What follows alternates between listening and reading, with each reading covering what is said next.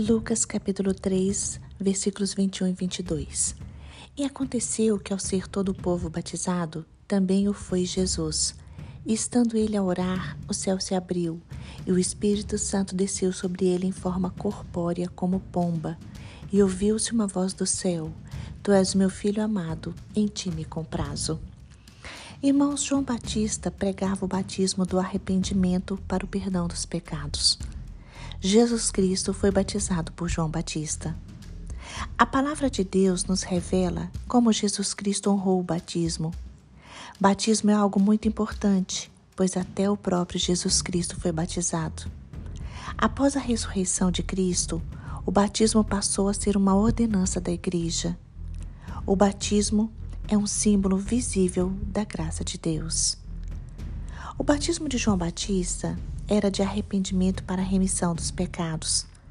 Mas Jesus Cristo, mesmo não sendo pecador, se identificou conosco, se identificou com os pecadores que veio salvar.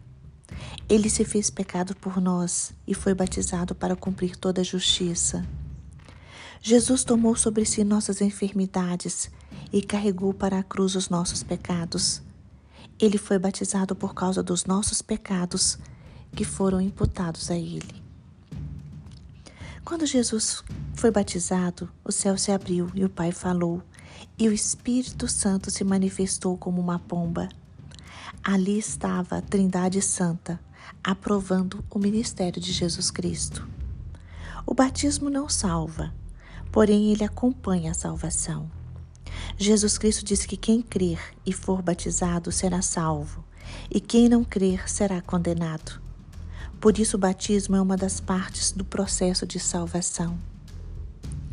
Quando somos batizados nas águas, estamos dizendo ao mundo que cremos em Jesus Cristo. O batismo é o nosso testemunho de que nos identificamos com Cristo e com seu ministério. O batismo é importante porque é uma ordenança de Jesus Cristo. Mateus capítulo 28, versículo 19 diz: Portanto, ide Fazei discípulos de todas as nações, batizando-os em nome do Pai, do Filho e do Espírito Santo. O batismo é importante porque é um símbolo da nossa união com Jesus Cristo. Romanos capítulo 6, versículo 4 diz: De sorte que fomos sepultados com ele pelo batismo na morte, para que, como Jesus Cristo foi ressuscitado dentre os mortos pela glória do Pai, assim andemos nós também em novidade de vida.